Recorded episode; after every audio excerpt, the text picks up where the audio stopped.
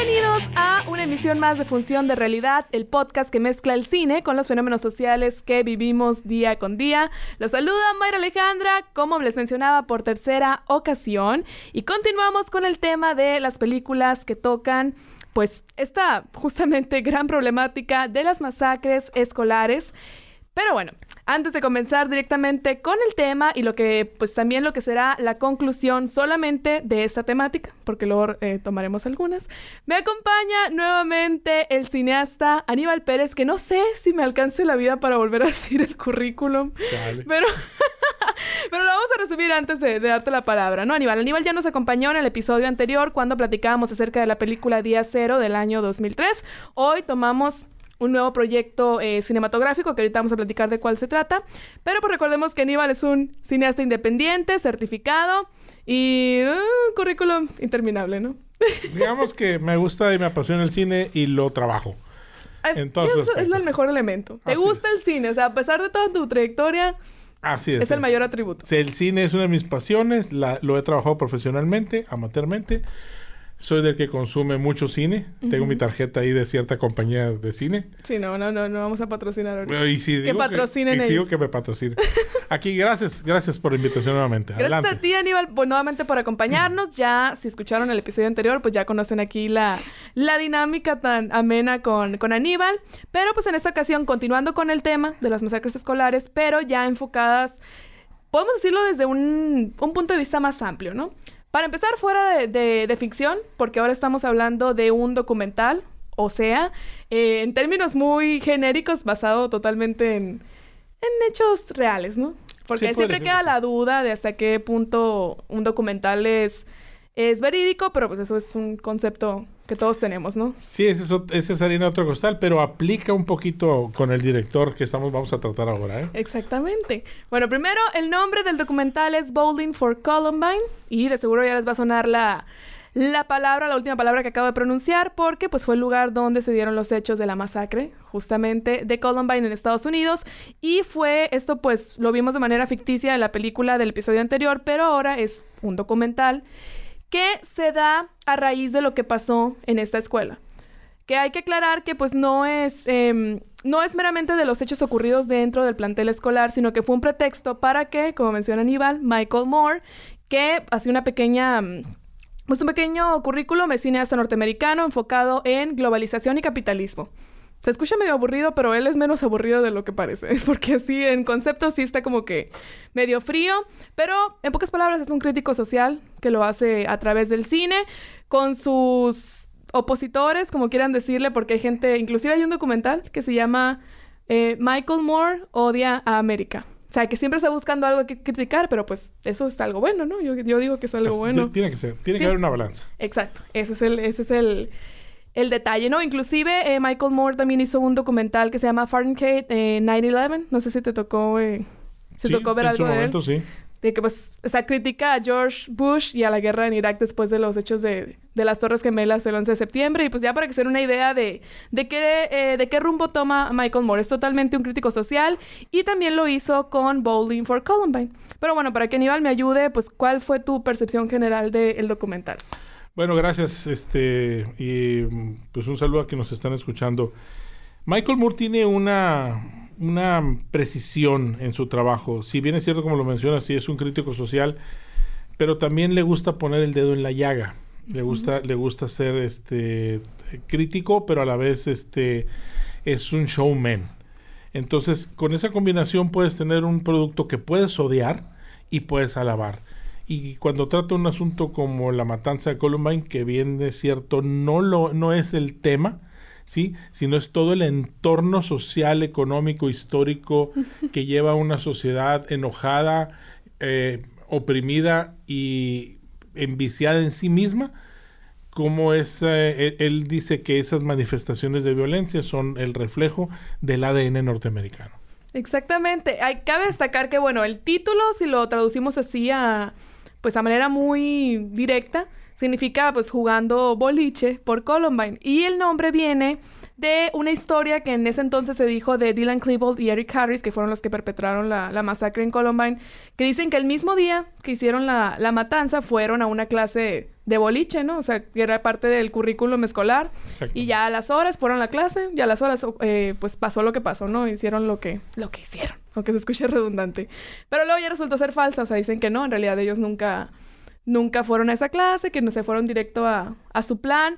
Pero pues en ese momento cabe destacar que este documental es del 2002, o sea, apenas, bueno, apenas iban a cumplirse tres años de lo que pasó en Columbine, que es relativamente poco y había mucha desinformación, como lo hay hasta la fecha, pero en ese entonces todavía más, ¿no? Entonces de ahí viene el título, pero como dice, como dice Aníbal, no es meramente, aunque sí una, un, un, fragmento del documental sí se enfoca en lo que pasó dentro de los pasillos de Columbine, pero es solamente un pretexto para analizar la cultura, la cultura de las armas en Estados Unidos, como dices tú, pues tan enfocados en su ego y... Y pues a un norteamericano de los que vemos aquí en, en el documental, pues no le vas a decir que es malo tener tener un arma. No, para nada. Este, Michael Moore dibuja una sociedad este, enamorada de las armas, eh, pero también se da, un, se da un disparo en el pie cuando él menciona claramente que la sociedad de Estados Unidos vive atemorizada por los medios, ¿sí? Y más, sin embargo, su trabajo documental está sesgado de cierta manera a seguir influyendo miedo. Mm, si nos vamos, si nos vamos en, un, en un aspecto de decir de un análisis que es un documental, es una fotografía de la realidad basada en documentos o eh, en una investigación o participaciones de entrevistas de personas que fueron las directamente involucradas. Y aquí lo que él hace es que él abre el espectro desde cultura norteamericana, este, lo que es la, el amor por las artes, inclusive cierra el documental con una entrevista con Charlton Heston, muy uh, dura por cierto, sí, y te va construyendo esa en el imaginario social del norteamericano su amor por las armas, pero sobre todo el respeto que le tienen al no no el respeto, eh, el miedo con el que vive el ciudadano norteamericano. Y hace una comparación con el vecino del norte este, de Canadá. Hace unos experimentos, dicen que en Canadá la gente no cierra las puertas, él supuestamente va y bueno. En una ciudad de Canadá cabe destacar, ¿no? sí, Porque sí está muy idealista esa parte, pero... El caso es que el, director Moore nos proyecta su visión de un documental que si bien es cierto, refleja, em, como te decía, el ADN del norteamericano de hay que matarlos a todos porque eso es lo que hay que hacer. Porque son los malos y nosotros Porque son los malos, sí. es, que es, muy claro. O sea, en Estados Unidos siempre hay buenos y hay malos. Y él hace una crítica muy fuerte al consumismo de, medios y sobre todo cómo desde pequeños los norteamericanos crecen con el amor a las armas. Y él dice en una de sus tesis o de sus hipótesis que es parte de lo que pasó en Columbine. O sea, fue fue un reflejo de cómo reaccionas, bueno, con lo que estás acostumbrado a tener, pues, ¿sí? Con, con, qué te educaron, con la cultura de las, de las armas, así lo haces. Exactamente. Y bueno, lamentablemente, pues por cuestiones de tiempo, no podemos analizar cada una de las tesis, como dices tú, porque son apartados dentro del mismo documental. Pero hay unos que sí vale la pena, eh, pues dentro de nuestro, de nuestro rango de tiempo, mencionarlas, ¿no? Como por ejemplo, está una secuencia animada ¿Qué te pareció eso? Ah, a, mí me, gustó mucho, la verdad. Excelente, porque aparte es como, es como la, es como el, preámbulo de South Park. Ajá. Sí, o sea, eh, y aparte que South Park, por cierto, es una crítica a la sociedad desde un punto de vista muy negro, pero, pero animado. O sea, no es una caricatura para niños. No, no. Ni para adultos, ¿eh? Y no es tan tonta como parece. No, al contrario. Es, es, es, quizás una de las críticas por eso ha durado tanto. Son Hago un paréntesis. Hace poco los entrevistaron. Es, que es... Oye, que otra temporada de South Park, sí, es que nosotros siempre hemos estado esperando que nos cancelen. Pero no. Entonces la, la versión animada de la, eh, hace esa, digamos, ese contrapeso entre la, entre la crítica y lo que todo pueden, y que el, el, norteamericano normaliza. O sea, ya lo ven normal. En las caricaturas, la ficción y todo es con armas. Todo es el lenguaje de las armas. Particularmente esa, esa que dices tú está muy entretenida porque a final de cuentas terminan los blancos matando a los blancos. Sí, ya que no les quedó de otra. Sí, porque a final de cuentas no es el color ni es la religión, ¿no? Es el derecho que yo tengo a disparar un arma. Es todo. Así, se, así, así lo cierro yo, e, ese capítulo de, de la animación. Muy bueno, muy divertido. Y no, y me da mucha risa porque es muy repentino. Y justamente es un poco después que empiezan a entrevistar a, uno de los creadores de South Park, que como dice Aníbal, pues es una constante crítica social. Eh, y aparte él, creció cerca de, de Town, en Colorado, que es donde se perpetró lo de Columbine. O sea, él conoce más de cerca el creador de South Park, cómo es el ambiente de, pues un pueblo al fin y al cabo, no sé si llamarle conservador, pero como dices tú, o sea, ellos tienen el derecho de Inclusive tiene una planta de armas, ¿no? También es una parte esencial del documental, que cerca de, de Littleton, donde fue lo de Columbine, hay una, hay una planta de armas muy importante, ¿no? Para, para Estados Unidos. Es un derecho constitucional tener armas y es un derecho moral ejercerlas. Así, así es la sociedad en Estados Unidos. Exactamente. Entonces, imagínate esa combinación, qué letal. Y, y más con una sociedad que dibuja Moore eh, enferma de ella misma y con buscando respuestas a través del accionar de, de un de una de una arma, ¿no? No sé si quieras tocar el tema del asunto del Kmart. Estuvo fabuloso. Uy, eso está muy fuerte esa, esa Porque ahí, ahí encierra la respuesta y el miedo de los grandes corporativos ante la presión de los medios, que son los que construyen este imaginario social de la violencia está interesante, no sé si lo vemos aquí. Sí, y es que es lo, es lo que digo, ¿no? de verdad, es eh, para empezar el documental, pues tiene la duración de una película promedio, dos horas. Pero no es un tema que constantemente, de repente, Moore te sorprende cuando crees que va a decir otra cosa acerca de, de por ejemplo, de la planta de armas. Y ya de repente ya entra con con la secuencia animada. O sea, es una cuestión de bombardear, es cuestión de bombardearte con ejemplos, pero funciona. O sea, en el, a, lo mejor, bueno, a mi parecer en el ritmo del documental sí funciona que te esté bombardeando para que no quedarse con una sola tesis de, de ah, pues esta es mi visión, ¿no? Creo que sí te pone varios, varias perspectivas. Como te decía, es un showman. Un showman o sea, él sabe muy bien los tiempos de la audiencia. Un documental por su misma inercia llega un momento en que te puede llegar a aburrir pero él da el ritmo de una, de una composición cinematográfica.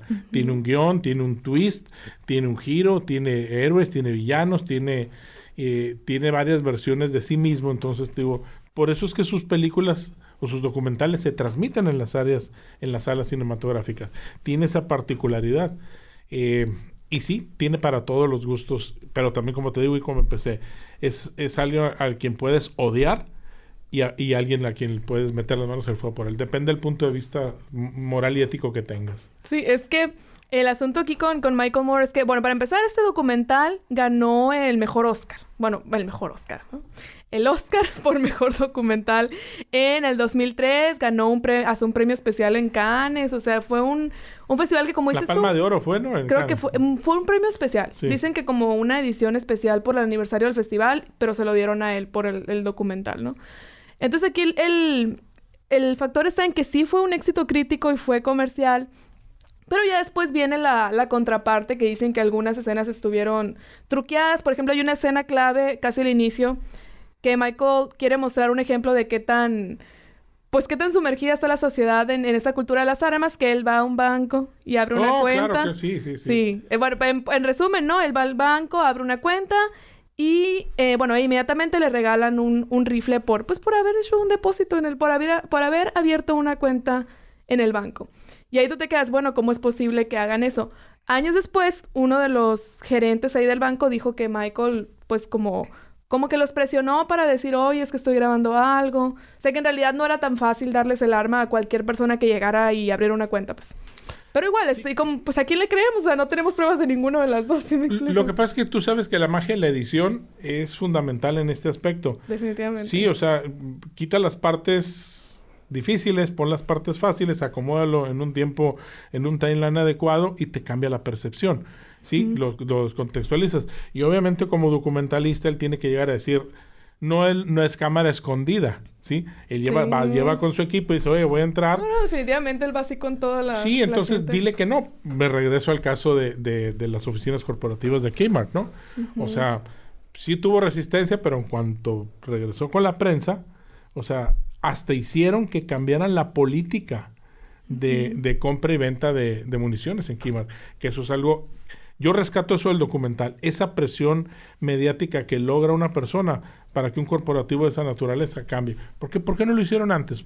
Porque nadie tocaba el dedo en la llaga. Ah, pero ponle a, a toda la prensa. A las víctimas de la, masacre, a, los sobrevivientes y, y cambia la dale al pueblo lo que quiere. Totalmente de acuerdo. Bueno, la recomendación ahí está, como les digo, es de verdad en este tiempo es muy difícil eh, tocar cada una de las tesis, pero la invitación es para que lo vean. Bowling for Columbine de Michael Moore está muy accesible en YouTube, inclusive con subtítulos, y para que lo analicen desde su punto de vista, yo creo que no pierde vigencia, a pesar de que pues ya 18 años prácticamente sigue bastante vigente. Y bueno, Aníbal, una vez más. No, te agradezco gracias, por, tu, contrario, por tu este, participación. El, el, el, tema es apasionante desde el punto de vista que lo veas, sobre todo porque es una problemática social que estamos empezando a vivir en México. Exacto. Sí, entonces no hay que perder de vista los antecedentes sociopolítico, económico, filmográficos del asunto. Y eh, pues un saludo a todos los que estuvieron el valor de escucharnos. Muy bien. Y hablando de problemáticas sociales o de temáticas, vamos a dejarlo así, pues próximamente entraremos con otra. Igual, eh, todo adaptándolo al, al mundo del cine. Pero pues eso será hasta el próximo episodio. Así que muchas gracias por escucharnos. Esto fue Función de Realidad.